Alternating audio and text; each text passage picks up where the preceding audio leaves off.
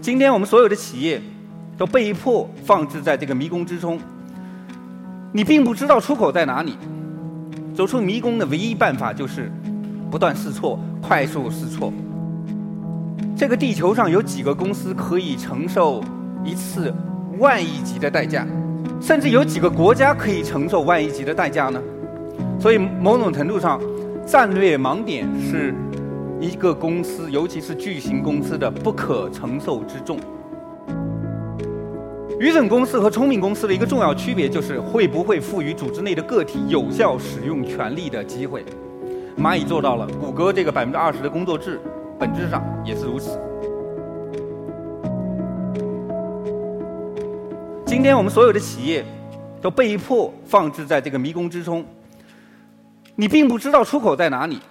你要走出这个出口，不可能是说我站在迷宫里边，然后让我预测一下，让我规划一下怎么走出去，那几乎不可能。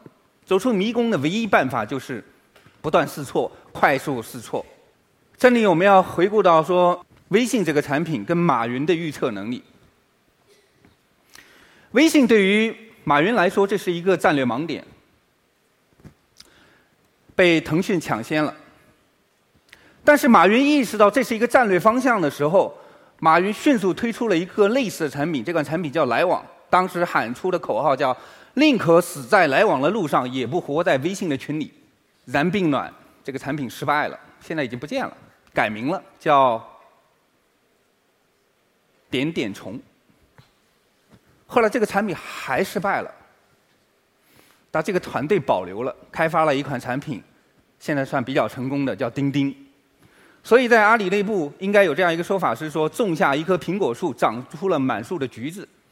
原本我们想做一个来往，最后做成了钉钉。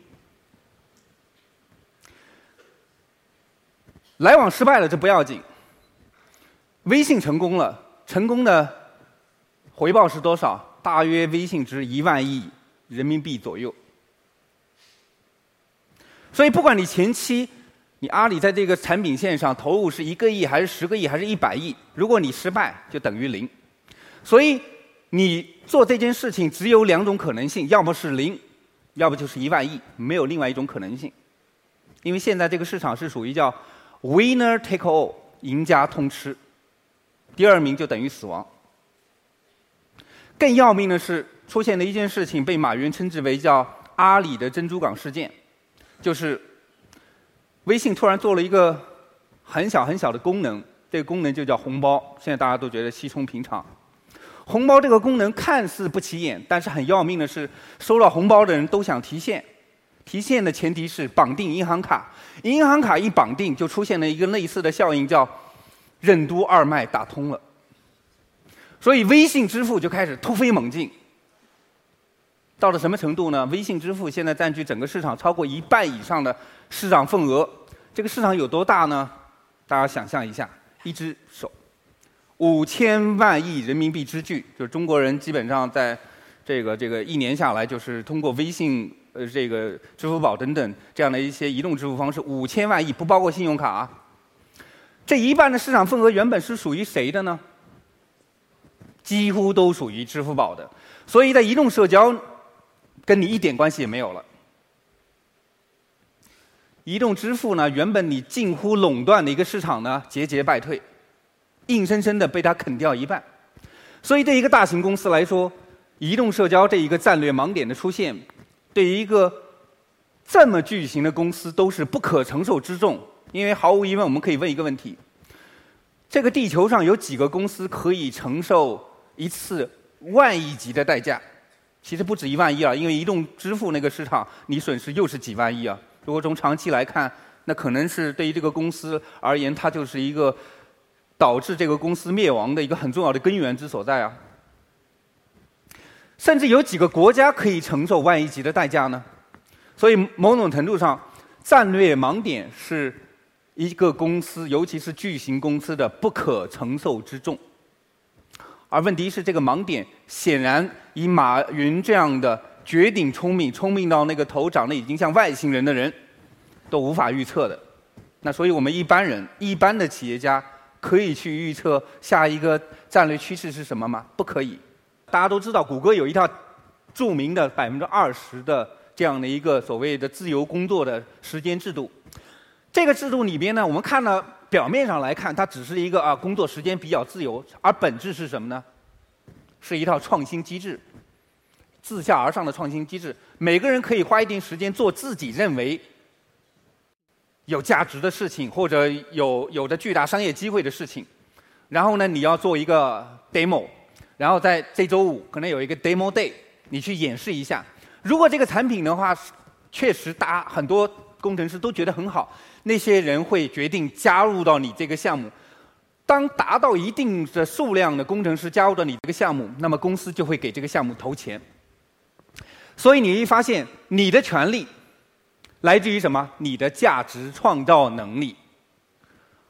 过去权力来自于什么？自上而下的赋予，而且权力是固化的，是不能动的。公司任命他为总监，你们都得听他的。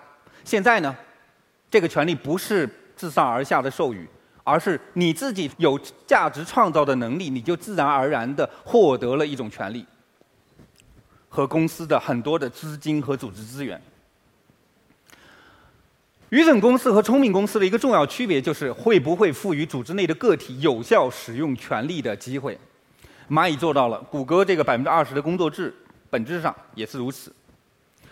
通过我们发现，滴滴和 Uber 创造了一种全新的组织样式，对吧？就是平台上面加上一个个独立的个体，每一个司机其实没有领导，但是你会发现，滴滴和 Uber 的司机他在。服务客户的行为上要远远高于上海的所有出租车公司的司机。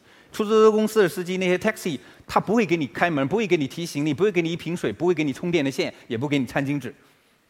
但是专车司机基本都可以。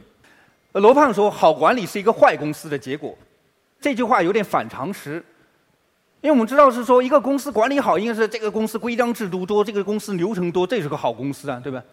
但其实。规章制度流程越多，其实是一个公司的信任越少。一个公司的信任越少，则管理成本越高。信任越少的公司，一定不是一个好公司。它的逻辑就在这儿。过去传统企业依托的是预测规划，而今天高组织智商企业是依靠试错来进行拓展。过去依靠的中央决策，现在我们要赋能个体，权力资源可流动。过去是顶层决策，现在是全策群力加快速决策。过去是科层组织，现在我们走向网络式组织，尽可能的扁平化。过去我们要阻塞那些信息，现在我们进行充分共享和及时沟通。过去我们要制定很多的制度流程来防止失控，而今天我们必须要走向放松控制和充分信任。